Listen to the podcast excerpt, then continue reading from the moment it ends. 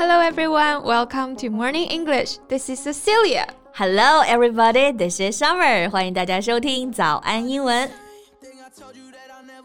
诶，今天我们节目开头的歌，大家听着是不是特别耳熟啊？嗯，应该是这个夏天啊最热门的英文单曲了吧？歌名呢叫做 Stay。Yeah, it's a song by the Kid Laroi, a rapper and a singer, and Justin Bieber, a well-known Canadian singer. Yeah, Justin Bieber, my favorite.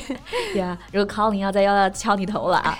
那这首歌呢，就是贾斯汀比伯啊，他第八首冠军单曲了。然后呢，在各个短视频里面啊，我觉得大家应该都看过或者听过，都用这个呢当 BGM。Right，讲到 BGM 这个缩写啊，如果有同学不知道，可以学一下。It's a shortened form of the phrase background music. Yeah.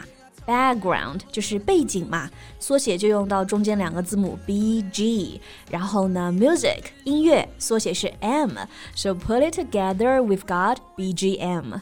And the song Stay peaked at number one on the Billboard Hot 100, becoming Laroi's first chart topping song and Bieber's eighth. Yeah.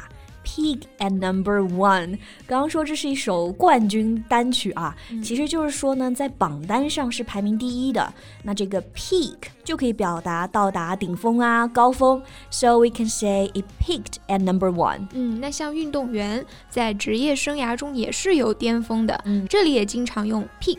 An athlete who peaks at just the right time。是的，那除了用 peak，刚刚 Cici 其实还用到一个词啊，it's a chart-topping song。嗯，chart 本来的意思呢是图表，在聊音乐的时候是用来指每周的流行唱片排行榜，嗯、所以榜单上占据第一名就可以说 top the charts，然后变一下形式就是 chart-topping song。Yeah。那讲了这么多这首冠军单曲啊，今天要不要来学一下 The Chart Topping Song？好，还从来没有在节目里教过英文歌哎。除了贝贝老师，你也是早安 diva 啊。而且其实大家平常学英文歌啊，并不是说你一定要唱的多好听，主要是可以从里面学些表达呀，练练发音，还有连读什么的。Right, so let's get to it. Let's sing the song Stay. 嗯，那我们先来听一下原唱啊，第一句是怎么唱的 ？I do the same thing I told you that I never would. 那这句的歌词呢，就是 I do the same thing I told you that I never would。嗯，有个中文版本的翻译是这样的：我曾说我有所不为，如今却出尔反尔。这个翻译还可以啊。嗯、I do the same thing，我在做相同的事儿。I told you that I never would，我之前跟你说我绝对不会做的事。 这一听就是小渣男啊！是的，所以凭什么还叫人家 stay？嗯，等会儿继续往后面看后面的歌词哈。嗯、那这句的发音上呢，主要就是后半句 I told you that I never would。told you 这里是有连读的，told you that I 连读。I told you that I never would。嗯，像平常口语中啊，我们经常会说 I told you so。我早就跟你说了吧。这里的连读啊，也是特别的明显。它不是 I told you so，而是呢中间加上一个日的音，told you。I told you so。Okay, so now let's move on and find more about this bad guy. 这句好像更渣了哈。是的，I told you I change, even when I knew I never could。我曾说过啊，我会改变，但是我深知我死性难改。男人的嘴骗人的鬼。那这里的 I told you 也是连读，后面这句 I would change，在口语中这个 would 会直接省略成字母 d，然后在发音的时候呢会直接省略掉，听起来就是 I'd change。I told you I'd change。Yeah。OK，我们再往后面听两句啊。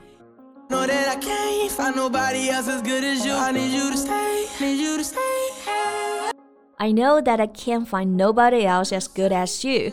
I need you to stay. Need you to stay. 我知道我再也找不到和你一样好的人了，所以你别走，留下吧。 这种歌词，你觉不觉得就是仔细想想会很奇怪？Right, you're dishonest. You won't change, and you're asking your partner to stay because you can't find somebody else. Yeah, weird. 然后这句话里呢，还有一个连读啊，就是 I need you，这里是也是连读，和我们前面的 I told you 是一样的。I need you to stay。那这就是第一段了。第二段呢，我们来听两句。 I get drunk, wake up, I'm wasted still. I realize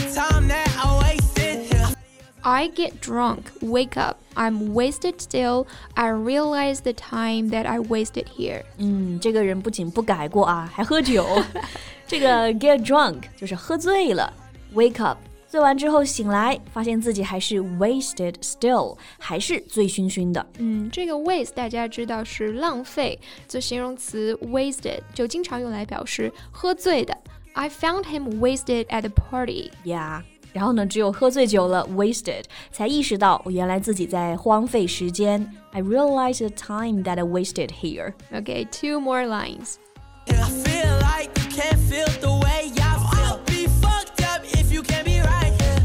I feel like you can't feel the way I feel. 这句话里面好多个 feel 哈，嗯、我感觉你并不能与我感同身受。嗯，然后后面就是一句副歌啦，但是里面有一个词呢是个敏感词，大家懂呢，F 开头的。嗯、所以像其实平常啊，如果要提到这个单词呢，我们还有一种说法，直接可以给它说成 F，the word F。所以这句歌词啊，就可以说 I'll be f e d up if you can't be right here。如果你不在这儿，我就完了。And then the lyric just basically repeats itself。后面的歌词呢，基本上就是重复了。嗯，所以跟着我们学完这些歌词，基本上大家也能跟着唱下来了啊。对，因为它的旋律呢，说回旋律啊，还是很好听的。然后接下来我们可以看一看这首歌的评价。有人就说到呢，The slick new tune is undoubtedly one that lives up to the hype。嗯，tune 就是旋律的意思，slick new tune 这个旋律很流畅。Live up to the hype，就是说还是不负众望，发挥出了应有的水准。嗯、the song lives up to the hype. Yeah. And this song is a pop song, right? 是的，这首歌的类型是 pop，是流行乐。还有人评价说，the song is every bit as infectious as one would expect, and thought of it to be a solid pop offering to the summer. 嗯，这个 infectious 就是说很有感染力的，旋律就是很抓人，或者我们也可以用 catchy 这个词也可以。然后确实啊，这首歌听起来就非常的夏天，对吧？所以呢是 a solid pop offering for the summer。那这个夏天听过这首歌的同学都可以来评论区打个卡，告诉我们 What do you like most about the song? Yeah, right. Okay, so I think that's all the time we have for today's song. Mm. Thank you so much for listening. This is Cecilia. This is Summer. See you next time. Bye.